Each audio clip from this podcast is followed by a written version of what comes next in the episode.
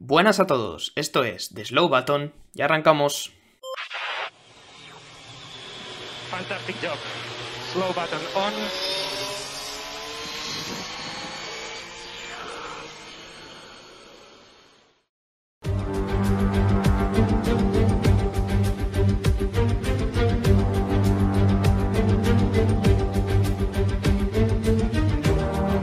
Tres años es el tiempo que ha habido que esperar para volver al Gran Premio de Australia, para volver a madrugar tal vez demasiado para ver Fórmula 1 y para sentir con el circuito de Albert Park que estábamos ante el comienzo de una nueva temporada de Fórmula 1.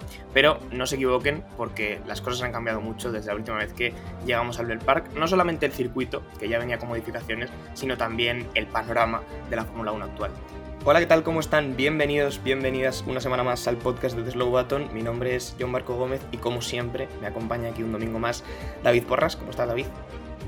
Pues estamos muy bien, la verdad. Eh, con ganas de comentar el GP de Australia, eh, madrugando desde el viernes, ¿eh? 5 de la mañana, libres 1, luego libres 2, el sábado también 5 de la mañana, libres 3, ahí hemos estado al pie del cañón. Sí, la verdad es que era un gran premio que es de estos que, exige compromiso y que exige que donde se demuestra a quién le gusta la Fórmula 1 de verdad, ¿no?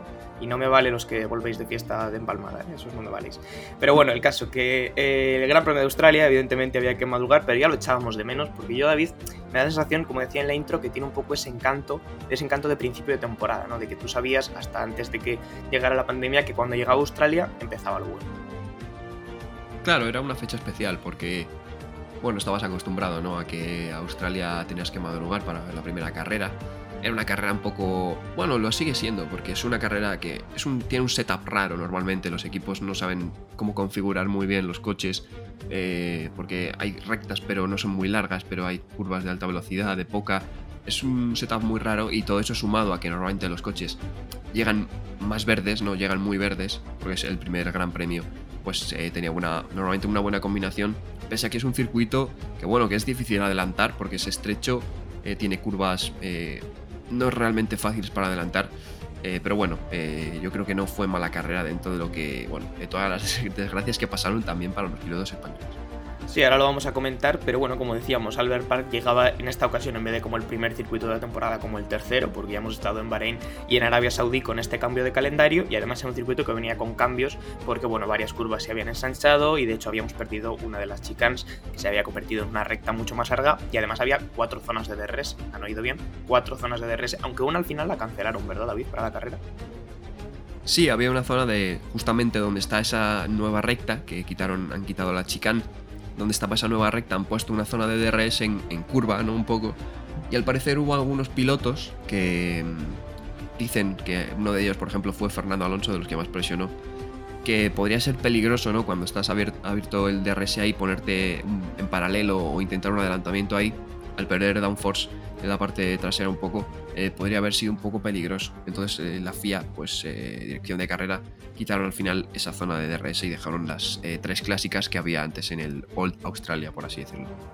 En cualquier caso, pues iban a ser tres zonas de DRS para un circuito que, bueno, como dice tradicionalmente, siempre es un poco confuso para los equipos, que además venía con cambios y que, como no hace falta comentar, venía en una temporada en la que los coches ya han cambiado bastante.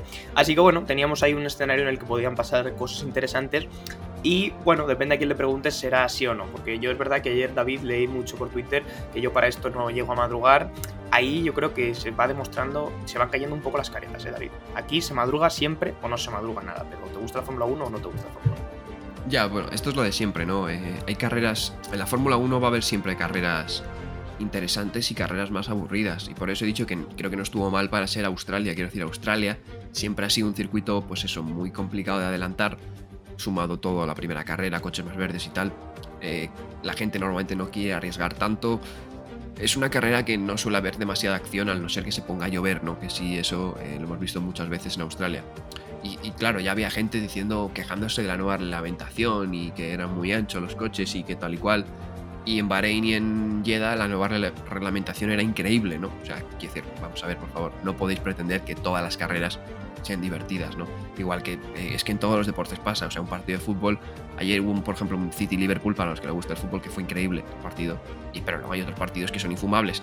Pues en la Fórmula 1 va a pasar igual, por muchas reglamentaciones, que haya, ¿no? Es que en 2007 también había carreras que podían ser infumables, porque a veces se, pues, se, cruzan los astros y no pasa nada, o pasa todo malo para el piloto que te gusta, o algo así. Es que es el, es el deporte y, y es lo que hay, pero yo creo que la nueva reglamentación va a dar mucha, mucha, mucho juego pues se puede decir más alto, pero no se puede decir más claro. Ahora sí, vamos a pasar ya a comentar, como siempre, un poco el sábado, esa, esa quali que aquí en España pues hubo que ver a las 8 de la mañana. Voy a hacer muchas referencias al madrugar y quiero pedir eh, perdón aquí en interacción a nuestros oyentes de Latinoamérica porque ellos seguramente madrugan para ver todas las carreras de la temporada y dicen estos europeos bien blandos que son. Pues sí, nos hacen madrugar algún día y nos quejamos, lo sentimos mucho.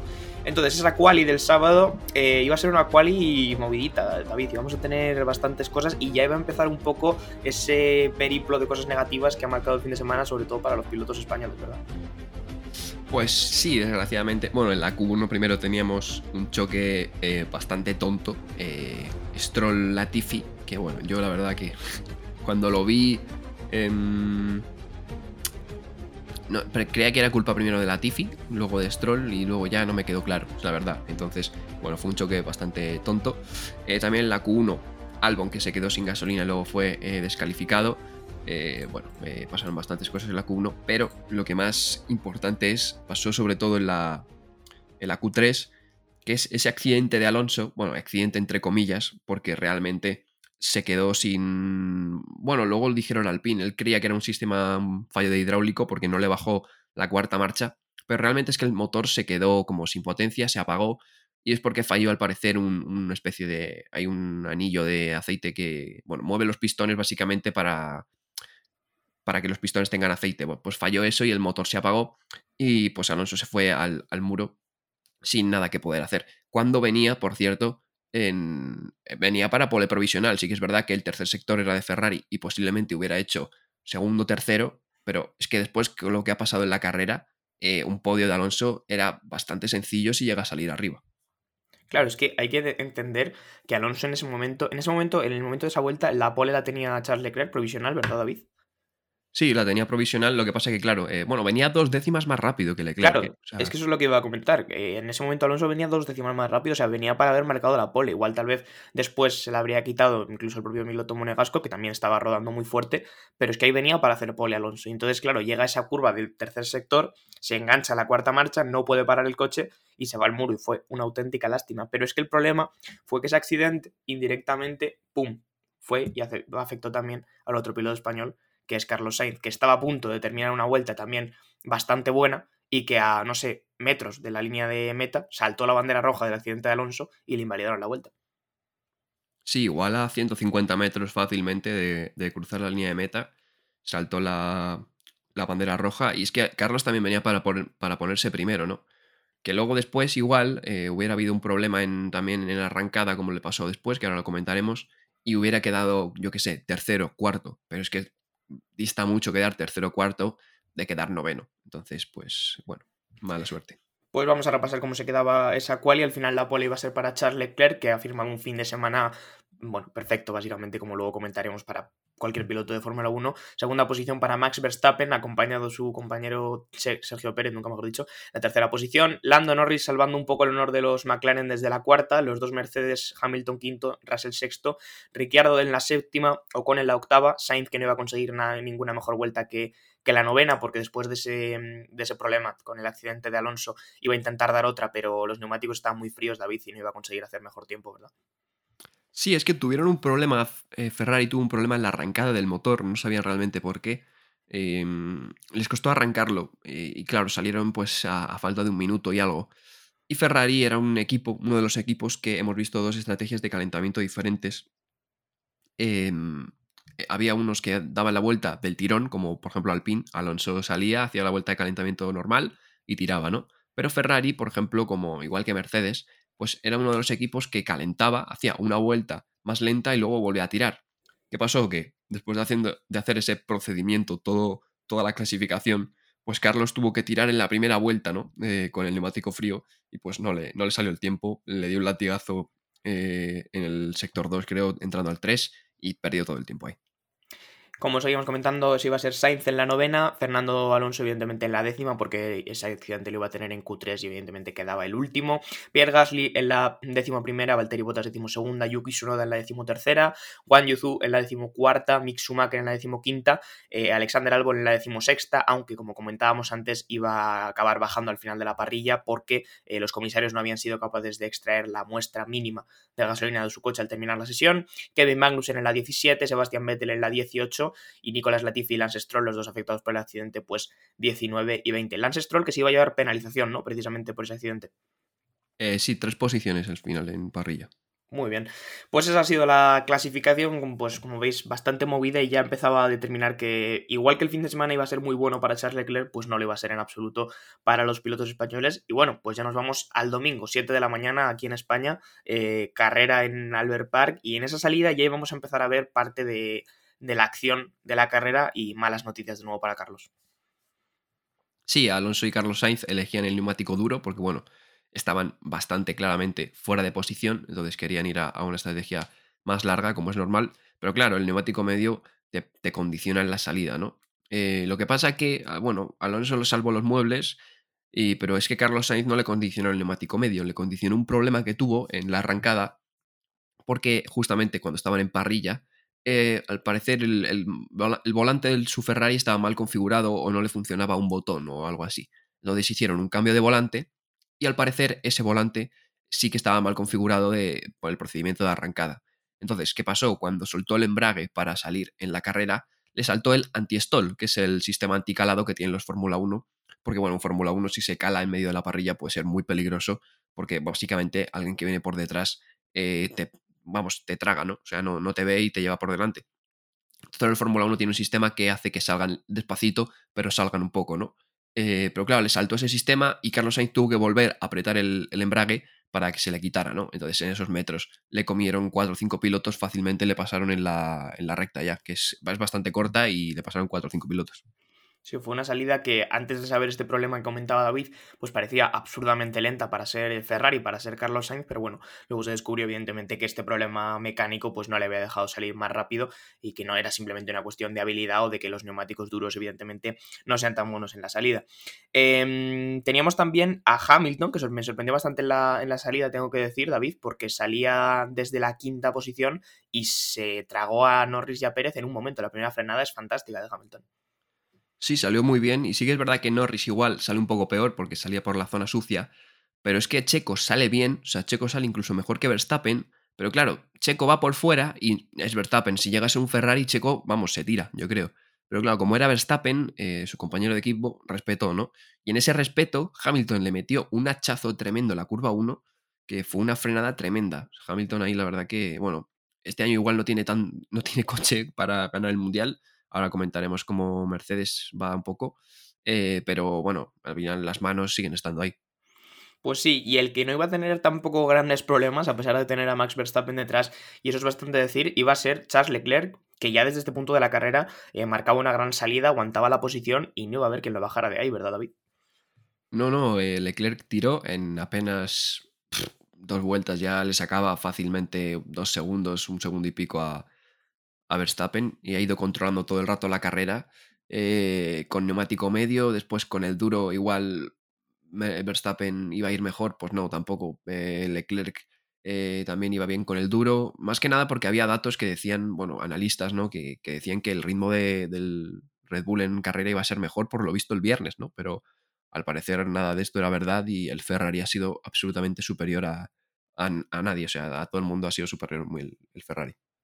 Una lástima porque a pesar de esa cuestión de rendimiento que comenta David y de que el Ferrari era claramente el coche más superior, como se demostró en la carrera de Charles Leclerc, Carlos no lo iba a poder aprovechar porque para terminar de rematar este fin de semana trágico para los pilotos españoles y especialmente para él, claro, esa salida mala le comprometió y lo dejó en una zona de la parrilla donde estaba peleando con pilotos como Mick Schumacher o Juan Yuzu, evidentemente pilotos con mucho menos ritmo que él, y Carlos yo creo que intentó salir de ahí lo más rápido posible, un neumático duro que tal vez le costó un poquito más calentarse y al final lo que teníamos que era en la vuelta 2, Carlos iba a acabar en la grava, atascado y final de la carrera para él, ¿verdad David?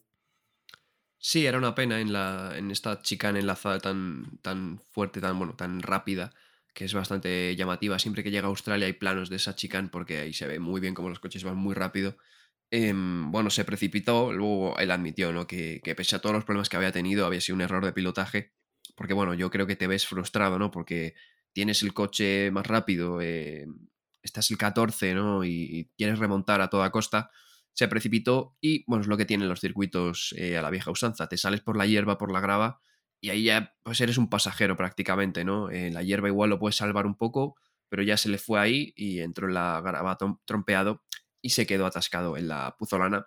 Eh, bueno, eh, Carlos Sainz que admitió que era un error de pilotaje, sí que es verdad que había tenido muchos problemas durante el fin de semana que no eran ni siquiera su culpa, pero bueno, al final eso sí que fue un error y es lo que tienen estos circuitos. Yo te iba a preguntar, John, a ti que había también mucho debate en Twitter de que esto es lo que hace falta, circuitos que de verdad penalicen la, la, bueno, el fallo del piloto porque dicen que, si trompeas y hay asfalto se desvirtualiza un poco el, realmente el... Bueno, el error del piloto, ¿no? Tú no sé si opinas que... A ver, yo creo que puede haber de todo, ¿no? Quiero decir, mm, al final la, riqueza y la variedad del, calendario de Fórmula 1 está precisamente en que haya circuitos eh, que te penalicen muchísimo, como Mónaco, que si te vas hay un muro esperándote, o Bakú, eh, circuitos que te penalicen razonablemente, como un circuito tradicional que tenga hierba o, o, grava, que o te vas a quedar enganchado, al menos vas a perder mucho tiempo.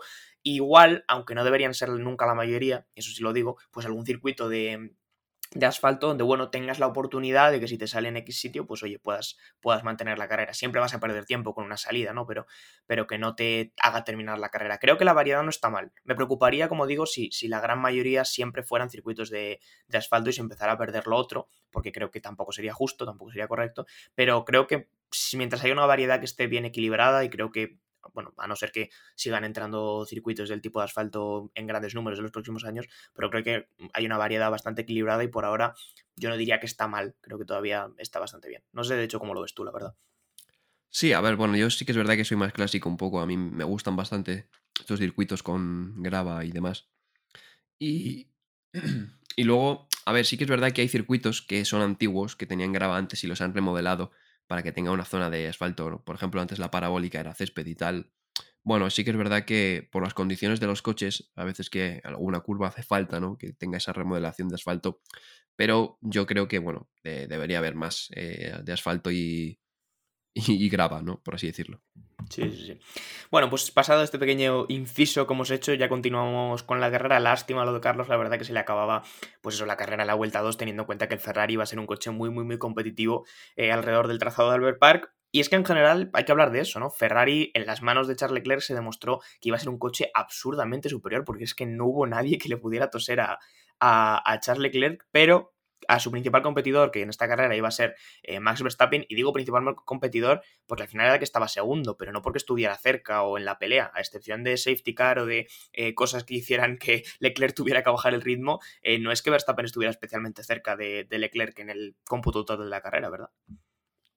No, para nada, de hecho...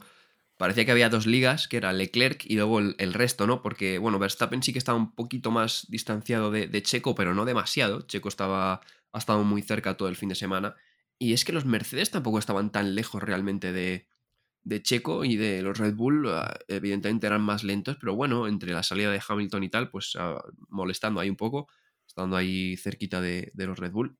Y Leclerc en otra liga. Eh, se decía que bueno, que con los medios degradaba mucho Red Bull. Verstappen paró pronto porque degradó mucho, bueno, tenía grainings, ¿no? Sobre todo porque degradar, degradar no han degradado demasiado, simplemente es por, la, por el calor, porque abrasivo el asfalto no era, eh, han tenido graining. Eh, se dijo, bueno, pues con el duro sí Red Bull va a ir mejor, ¿no? Y es que puso el duro igual, o sea, iba igual de mal Red Bull o igual de bien Ferrari, como se quiera ver. Así que no, eh, dos ligas, Leclerc y, y otros. Pues así va a ser. Y es que precisamente Red Bull puede que su principal problema esta temporada lo vaya a tener en la fiabilidad porque me voy a adelantar un poco los acontecimientos de la carrera, y va a pasar el tiempo, pero íbamos a tener abandono de Verstappen por problema de fiabilidad otra vez, porque hay que recordar que la primera carrera de Bahrein ya le pasó a David y esto a Verstappen le está condicionando el mundial de una manera muy clara, porque claro, tres carreras, dos abandonos, los dos por fiabilidad, mm, es complicado, ¿no? Sí, bueno, a Red Bull y a todo el mundo, ¿no? Lo que pasa es que, claro, cuando tienes un coche competitivo y dejas de sumar puntos por problemas de fiabilidad, es más llamativo, ¿no? Que igual si le pasa a Alfa Tauri o le pasa a otro equipo, ¿no? Pero sí que estamos viendo ya que en general los motores Honda han dado bastantes problemas. Verstappen dos abandonos. Esto fue al final también por un tema de motor que se podía decir que era hidráulica o así, pero bueno, al final fue un tema de, también de combustible, creo. Eh, otro problema relacionado con el combustible, aunque diferente al de Bahrein. Eh, y claro, cuando estás luchando por un mundial, la fiabilidad es lo que, lo que manda, ¿no? Pero es posible que, que sea algo que condicione bastante, ¿no? Porque otra cosa que se habla también es que igual Mercedes va muy lento en la recta porque quieren realmente tener fiabilidad, porque me parece bastante raro que vayan tan lentos los Mercedes en la recta. Igual es que están siendo muy conservadores para la fiabilidad y luego ya van a ir destapando poco a poco más la potencia del motor. Eh, no sé cómo lo van a gestionar los equipos. Lo que parece claro de momento es que Ferrari, aparte de un coche rápido, es fiable y el Red Bull, pese a que corra mucho, pues eh, ya se le han ido muchos puntos y es que de hecho está tercera en el campeonato de constructores, teniendo claramente el segundo mejor coche y además con, yo creo que con bastante diferencia, al menos hasta que Mercedes, como tú digas, eh, tire de la manta, si es que tienen alguna manta de la que tirar, sí que comentaban que en Imola iba a venir el primer paquete de mejoras, así que veremos si, si la escudería de la estrella, pues bueno, puede, puede mejorar un poquito el rendimiento. Luego hablaremos de ellos en realidad porque para técnicamente ir mal, David, la carrera no se les dio nada mal, evidentemente hubo circunstancias que les ayudaron, pero no les fue nada mal, ¿no? El tema de la fiabilidad, pues sí, a Red Bull ahora mismo le está, le está costando terminar de encajar esa fiabilidad y además eh, Verstappen, que es un gran piloto, último campeón del mundo y con claramente un coche con el que sí que podría pelearle carreras a Leclerc, de hecho, bueno, pues ganó en Arabia Saudí y no es por nada, eh, pues, pues evidentemente la fiabilidad va a ser un problema y veremos a ver si, si lo pueden solucionar, porque también lo vimos bastante en, a principio de temporada en Alfa Tauri, que al fin y al cabo monta el mismo motor, y bueno, pues eso, como comentamos, un problema que, puede ser bastante grave para los del Toro Rojo. Eh, comentamos también otra vez, de esto sé que te va a doler, David, pero hay que volver a hablar de penurias de los pilotos españoles y hay que volver a hablar de penurias de Alonso, que estuvo batallando toda la carrera contra los múltiples elementos que se le fueron poniendo en contra. No sé si le salió algo bien ayer Alonso en toda la carrera. Bueno, yo me quedo Alonso con lo más que nada con, su actitud y con las, con las entrevistas y con las radios que, ha dejado, porque dijo algo así después de la cual como de quedan 20 carreras. Eh, llevamos tres, en alguna tendremos que tener la suerte opuesta a la que hemos tenido hoy, ¿no? Y, que nos salga todo bien, ¿no? Porque sí que es verdad que después del problema de la, de la cual y que ya era doloroso porque iba para un vueltón, eh, claro, llega la carrera y sale con un neumático duro, eh, una estrategia a la larga, ¿no? Y claro, esto lo que te beneficia es que te salga un safety car más o menos cerca de tu ventana de parada, ¿no? Para, para parar, o si no, por lo menos que no haya nada y parar tarde, ¿no? Pero es que Alonso se le juntó eh, y el accidente de Vettel en la vuelta 24 sale un safety car y claro, en la vuelta 24 eh, con duros todavía no era la ventana de parada, si pones un medio estabas muerto y si te quedabas en la carrera también, ¿no? Entonces, eh, Alonso, hay una radio de Alonso que dijo al ingeniero algo así como, le dijo, quédate fuera, quédate fuera, y dijo, bueno, pues supongo que la carrera se ha acabado para nosotros, porque no sé qué opción era peor, la verdad, si meter un, medio que no llegabas al final o meter un... o quedarte con el duro, ¿no? Igual a posteriori, claro, viéndolo a posteriori es todo muy fácil, la mejor cosa habría sido meter un duro otra vez, eh, tirar a muerte y luego, aprovechando el Virtual Safety Car que hubo después, pues meter un medio, pero claro. Claro, pero el problema de eso es lo de siempre, ¿no? Que no sabes cuándo vas a tener un virtual safety car, si ese safety car va a aparecer o no de verdad. El caso es que ese safety car de el accidente de, de Vettel, que no hemos hablado de él, pero vaya fin de semana también el de Vettel, en verdad. Em, eh, no hemos hablado mucho de él, pero bueno, ese safety car de la vuelta 24 iba a fastidiar mucho a Alonso, porque claro, le dejaban en una posición muy comprometida, mm, entrabas y ponías los medios mm, a muchas vueltas todavía del final, porque solo era la vuelta 24, es decir, muy lejos de tu ventana de temporada, o te quedabas con esos duros que cuidado, viendo a otro piloto, igual que verte quedado con los duros no era tan mala idea. ¿eh? Porque nada más y nada menos que Alexander Albon ayer hizo una de las cosas más extrañas que he visto en una carrera de Fórmula 1 y es que el tío se metió 57 vueltas con un neumático duro desde la salida, paró en la última, acabó décimo y puntuó, saliendo el último. Mm, o sea, yo no, yo no entendía nada, David. Sí, lo de Albon tremendo, la verdad. Eh, yo había visto una cosa parecida en seco no, en lluvia. El año pasado Ocon, quiero recordar que la carrera de Turquía la acabó sin parar, porque en lluvia puedes hacer eso. Em, pero en seco no lo había visto nunca. Y lo de entrar en la última vuelta porque te obligan a entrar, ¿no? Porque si no te penalizan. Eh, pero lo de Albon tremendo, porque tuvo detrás todo el rato a Ocon, no lo podía pasar. Y es que he visto las vueltas de Albon, un poco la telemetría, y las vueltas son tremendamente eh, regulares todas. O sea, van casi siempre en, un buen tiempo. Y eso es de muy buen piloto, ¿eh? O sea, no, lo que ha hecho Albon no es solo suerte o, o no sé, que tuvo suerte con la estrategia y tal. Lo de Albon es de muy buen piloto porque ha ido gestionando las gomas, cosa que, claro, Alonso no podía hacer porque tenía que remontar. Pero claro, Albon sí ha podido ir gestionando las gomas toda la carrera, marcando tiempos muy regulares todo el rato y al final pues le ha salido muy bien, han ganado un punto. No, no, vamos, lo de, lo de Albon. Oye, es un punto, pero teniendo en cuenta que estaba a los mandos de un Williams y que había salido en última posición por el problema de la gasolina en clasificación, pues creo que fue una victoria absoluta para ellos, ¿no? Volvemos un poco a la cuestión de Alonso, bueno, ese safety car de la vuelta 24 pues le iba a complicar mucho la vida y luego de cara al final, prácticamente en la última vuelta, iba a tener que volver a parar porque esos neumáticos que había montado estaban totalmente destrozados, ¿verdad, David? Sí, tuvo, bueno, se metió en tráfico con porque hubo un virtual safety car y dijeron, bueno, pues eh, ahora por lo menos es minimizar daños. Sí que es verdad que salió en todo el pelotón y claro, apretando con esos medios detrás de coches, aire sucio y tal, eh, pues eh, los neumáticos se degradaron mucho, el graining, y al final, bueno, pues como le daba igual realmente también, pues tuvo que, volver a parar para acabar la carrera. Y, bueno, otra, otra de las imágenes llamativas que, ha dejado esto, que fue que, bueno, entró a, a poner un medio nuevo, y intentó hacer la vuelta rápida y Leclerc con un eh, duro usado se la quitó otra vez. O sea, quiero decir, no la, no la llegó a hacer porque Leclerc vio que la iban a hacer, apretó y, la, se la quedó Leclerc y me parece una superioridad increíble con un duro usado contra un medio nuevo. O sea, me parece una locura. No, para que se hagan la idea, Leclerc se podía permitir, no solamente por el tiempo que le sacaba al segundo piloto, que para este momento, después del accidente de Verstappen era era Sergio Pérez, en ese momento Leclerc se podía permitir parar, eh, tomarse un té, leer el periódico, eh, que le cambiaran las ruedas, le limpiaran el coche, le echaran un poco de abrillantador y luego continuar la carrera y no lo habría cogido nadie, pero no solamente por el tiempo, sino porque llevaba un ritmo increíble y esta es una buena prueba de que, de que, bueno, de que el Ferrari es un coche muy superior y de que en manos de Leclerc va a ser un arma bastante seria para poder llevarse el Mundial de Constructores y, bueno, probablemente el de pilotos, pero como decía Alonso, quedan muchas carreras todavía. Y vamos a hablar para terminar de Mercedes, que lo hemos adelantado un poco antes, David. Y es que Mercedes se supone que esta temporada va mal. Lo han oído bien. Se supone que Mercedes va mal, pero ayer George Russell terminó tercero, Lewis Hamilton terminó cuarto.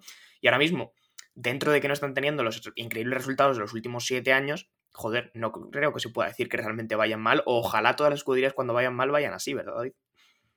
Claro, pero es que, claro, Mercedes va mal, claro, que va mal. Comparado con lo que ha sido Mercedes en la era híbrida, va fatal. Claro, si no le saca un segundo y medio al resto, va fatal. Pero, pero bueno, claro, es la tercera fuerza y realmente se ha consolidado ahí. Yo creo que también porque no hay realmente oposición, quiero decir.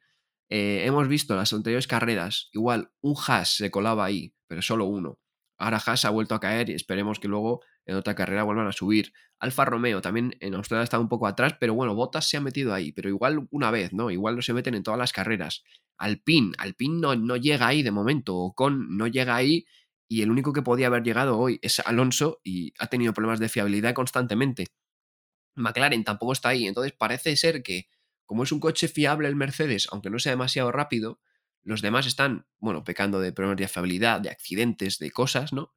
Y entre accidente y accidente, eh, no solo se defienden de los de atrás, sino que como Verstappen y, Red Bull tienen problemas de fiabilidad, pues encima se han colado segundos en el campeonato, ¿no? Y vamos, yo si fuera Mercedes estaría, quiero decir, Hamilton evidentemente no creo que esté contento, eh, porque bueno, él querrá, supongo, eh, luchar, ¿no? Por el campeonato de pilotos y el de constructores, pero es que siendo Mercedes, viendo los test en la primera carrera de temporada, creo que es lo mejor que pueden hacer, minimizar daños ahora, ser segundos y esperar a las mejoras, a ver si, claro, si luego repente tiene un coche competitivo, Mercedes puede tener opción incluso a luchar por el título, si, bueno, haciendo lo que está haciendo ahora. Están ahí como, como agachados en una esquina, un poco dejando que los grandes se peguen, pero al mismo tiempo se van colando, ¿no? Y al final, eh, pues oye, buenos puntos ayer. La escudería que yo creo que conjunto sacó más, más puntos, porque digo, George Russell tercero y Lewis Hamilton cuarto. Así que bueno, vamos a ver, vamos a ver cómo sigue avanzando y sobre todo vamos a ver esas mejoras que dicen que van a traer para Imola, porque si de repente, si ya han sabido mantener un perfil bajo, pero quedando con buenas puntuaciones, ahora de repente el Mercedes coge mejoras y se convierte en un coche competitivo, cuidado porque puede estar ahí en la, en la pelea claramente, ¿no? Vamos a ir terminando ya, David, eh, este repaso del Gran Premio de Australia, evidentemente comentando cómo está el Mundial de Pilotos y Constructores, un poco en la línea de lo que estábamos hablando, ¿no? En el de pilotos, asumo que estarás contento porque el equipo, voy a decir, el equipo Charles Leclerc, ¿vale? Charles Leclerc siendo él mismo un equipo, lleva 71 puntos y domina el mundial con una eh, seguridad eh, aplastante. Sí, o sea, si Leclerc fuera una escudería, quitando a Ferrari, evidentemente, iría primero. O sea, Leclerc, eh, de momento, bueno, puño de hierro. Sí que es verdad que Carlos Sainz, yo creo que va a estar ahí, Carlos Sainz también, Verstappen, evidentemente. Pero claro, de momento, entre unas cosas y otras, a Leclerc no le tose nadie y además es que está demostrando ser un piloto súper rápido, súper maduro y tremendo, ¿no? Después tenemos la segunda posición que se ha colado ahí como quien no quiere la cosa, eh, George Russell. George Russell que, bueno, que cuidado que ya le ha ganado en dos gran premios a Hamilton. Eh, no hemos hablado de esto, pero a ver cómo se desarrolla la, bueno, el garaje interno de, de Mercedes, que Hamilton siempre que ha tenido un compañero que le ha tosido un poco o se le ha subido las barbas, vea si Alonso, véase Baton, véase Rosberg, no ha habido demasiado buen rollo dentro de, ese garaje. Y de momento Russell no es que esté arriba en el campeonato de, de, pilotos de, todavía, sino es que eh, le ha ganado, va 2-1, digamos, en carreras. O sea, Russell arriba y 2-1. Y luego Carlos Sainz, Pérez, Hamilton, Verstappen, Ocon, que está ahí, Norris, Magnussen y Bottas eh, cierran ese top 10 ese top 10 sí. Luego ya pues por debajo Daniel Ricciardo, un poco peor que su compañero Lando Norris, la mitad de puntos. Eh, Pierre Gasly con 6, Yuki Tsunoda, Fernando Alonso que por el momento solamente tiene 2, eh, los que pudo hacer en la primera carrera y no ha vuelto a puntuar. Eh, Wang Yuzu, Alexander Albon es el último con puntos, un punto, el que consiguió ayer. Y luego ya con 0 puntos pues Mick Schumacher, Lance Stroll, Nico Hulkenberg, bueno, Nico Hulkenberg, me sale aquí en la tabla, pero evidentemente no creo que vuelva, bueno, iba a decir, no creo que volvamos a verlo, quién sabe, ¿no? Nunca sabes cuándo Nico Hulkenberg puede volver a aparecer en un gran de Fórmula 1 y para cerrar pues Nicolás Latifi, ¿no?